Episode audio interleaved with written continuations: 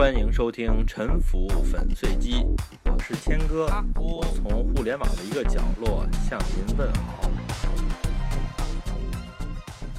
旧城的更新可能有不同的组织方式，我分两期。这一期呢，我讲一讲我们曾经经常怎么干，这样为什么不好。下一期呢，再讲一讲在新时期涌现出了什么新的干法。我们还可能怎样更新我们的城市？在一个很陈腐的套路之中呢，这个旧城更新啊，经常是分几个步骤的。首先呢，政府呢把旧城里面被认为不太好的一个区域呢，画一个边界。所谓的不太好，意思就是呢，这里面没有什么高级的住宅，没有什么社会贤达住在里面，而且呢，十有八九呢，还有很多打工的在里面租房。不但有一般的劳工，还有一些从事边缘行业的人士，比如办假证的、上新东方的学生、性工作者、摇滚乐队之类的。这种社区呢，在账面上呢是没有给政府缴过多少税，也没法带领导来参观，这就是所谓的不太好的区，也被说成是低端的区吧。遇到这种区呢，政府把它划进一个边界。希望呢，它能够变成更高端的区域。总之呢，是要能够为城市增光的。这样做的前提呢，是要把过去破破烂烂的房子拆光。我在第五十五期里面曾经专门讨论过，拆迁呢，有的时候是非常赔钱的。有的时候你认为已经算清楚了，但是呢，最后的结果呢，往往呢会赔得更惨。比如说呢，一片一万平方米的棚户区，我需要在郊区呢。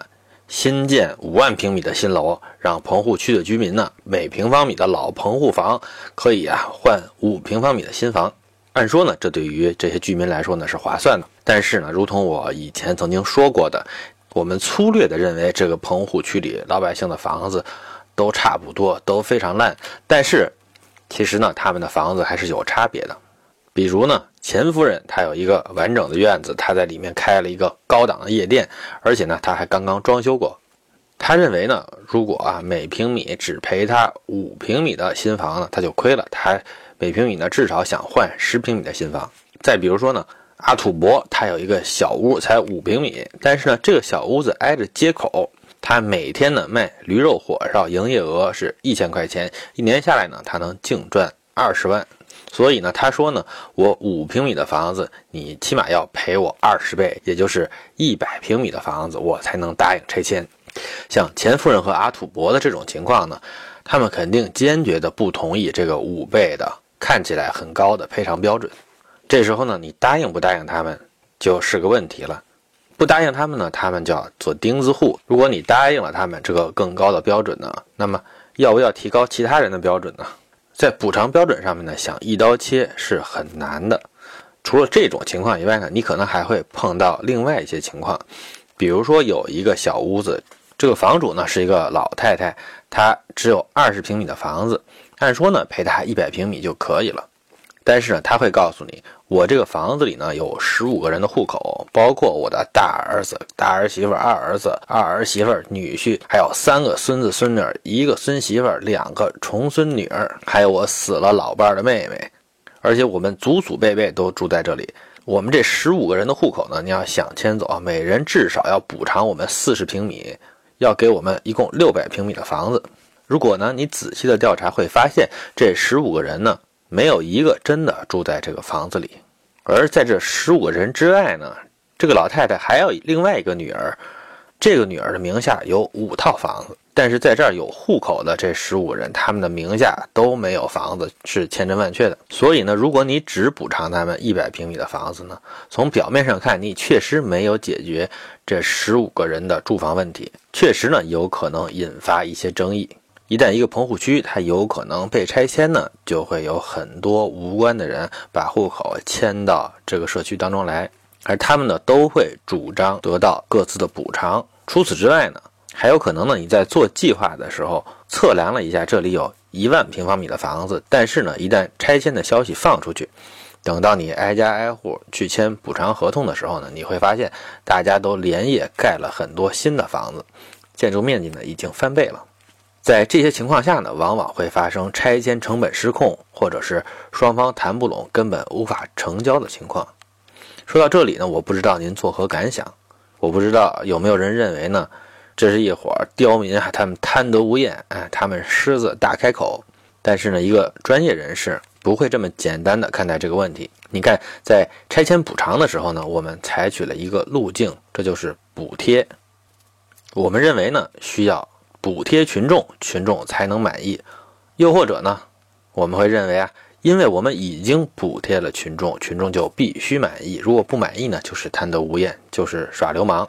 但是呢，只要你给补贴，大家就要来争夺你的补贴。比如他们花钱盖一些没用的房子，来增加补贴面积；比如说迁了一大堆户口过来，来占据这种人道主义住房的指标，以至于呢，他们可能没法在自己本来所在的地方上学。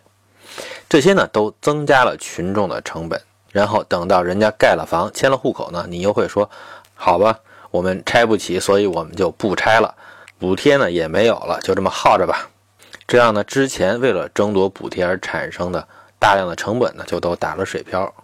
何况，即使成交了，即使这些补贴到位了，这些补贴呢，也是一用透支的其他地方的社会财富。所以呢，补贴它本身就可能是耍流氓的起因，或者呢，它就是耍流氓本身，只不过呢，它得到了一种公益性的包装。在政府拆不起也拆不动这个棚户区的情况下呢，这个地方就会陷入一种僵局。所谓的僵局呢，它也不是全僵，它也不是完全的僵死。放弃更新这些棚户区呢，从政府的角度上来说呢，是不会甘心的。社会上的各种资本呢，也会盯住这个地方。从社区的角度上看呢，这些被盯住了的棚户区就会陷入一种被抛弃前的衰退，也没什么好事儿会发生在他身上了。因为呢，希望他快点完蛋的力量是巨大的，而希望他能够健康的生存下去的力量呢，则是微乎其微的。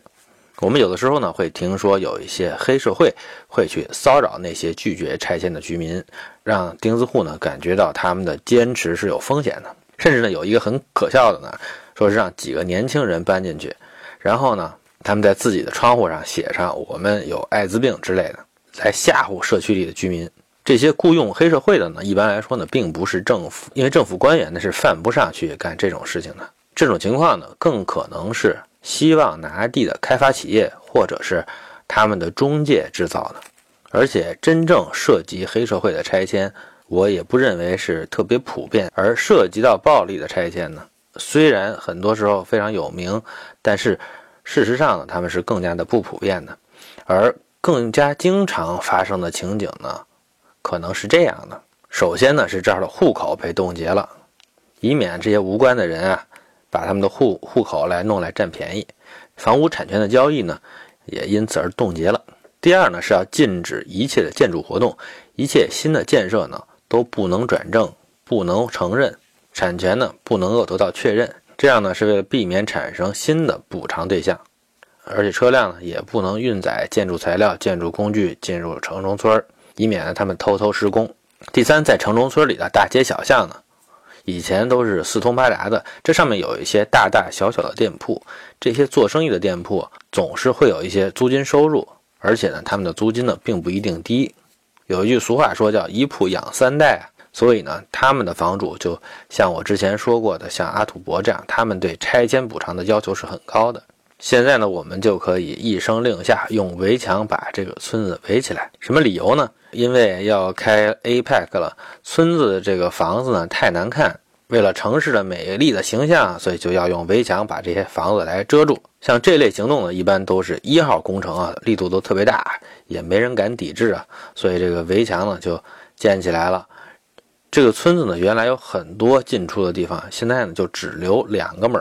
这样呢，所有的人呢就只能从这两个门出入。原来里面的这些四通八达的小巷呢，它的通行的人流就会减少，这儿的这些商铺呢，生意就一天不如一天，很可能就关门了。而且呢，在这个村的这个门口设一个公安岗亭，就可以盘查出入的人员，来保障治安。这些这个城中村里的居民呢，他们不用缴物业费就能够享受到免费的保安服务。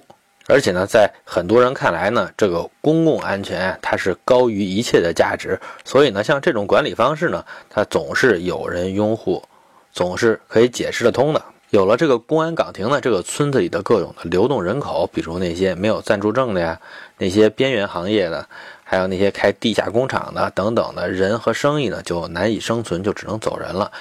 这样整个城中村的租户和租金收益都会大大的下降。然后呢，我们会发现呢，阿土伯呢，他的驴肉火烧销量减半了，但是呢，他居然还在坚持开业。这时候呢，就需要走第四步，我们来查一查他们有什么毛病。毫不意外的呢，他的店呢本来是一处住宅啊，这个店的门呢在以前是一个窗户，阿土伯呢他把这个窗户扩大了，开了一个门。哎，这种行为是不是破坏市容呢？搞不清楚，但是呢，我们就管它叫做穿墙打洞。现在呢，我们就要用砖头把它砌起来。但是呢，不排除呢，这个阿土伯呢，他仍然是非常的坚挺啊。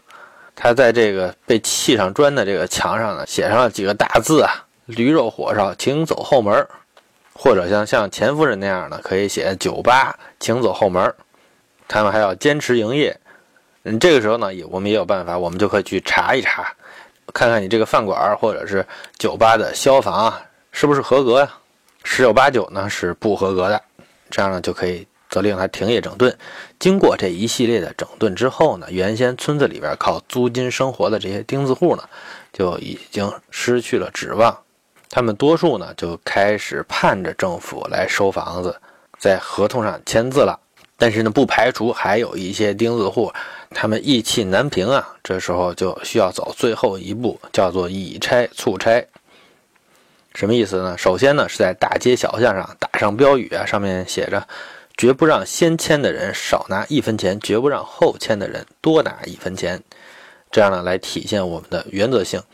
然后呢，这些签了补偿协议的，他们搬走了，这样就可以把他们的房子拆掉。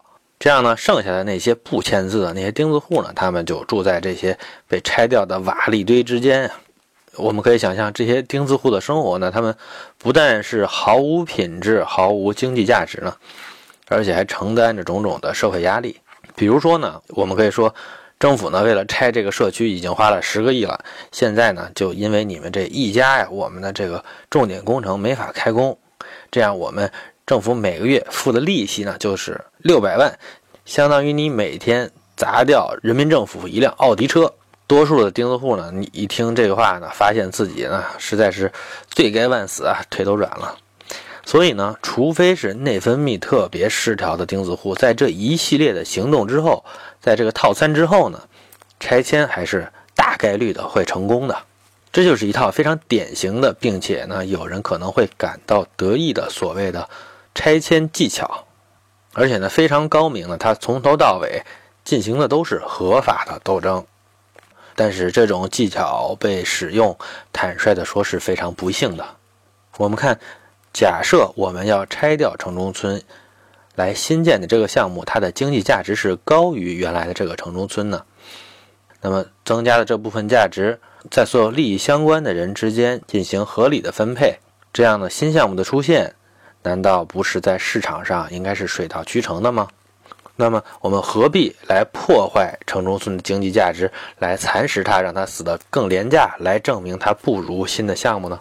你要做一个大蛋糕，但是呢，你不是把蛋糕做大分给大家吃，而是呢先把蛋糕做小，再让大家看，你看呢，你们这个蛋糕有多小，然后你把蛋糕扩大了一圈，再分给大家，好像你很善于做大蛋糕。像这样的城市更新策略呢，我想是很值得反思的。正是因为有了这些反思，我们会发现，在新时期，在中国的一些城市呢，出现了一些更好的解决城市更新问题的路径。有一些案例呢，完全可能给我们更大的鼓舞和启发。下一期呢，我来谈一谈城市更新的替代性路径。谢谢收听本期的沉浮粉碎机。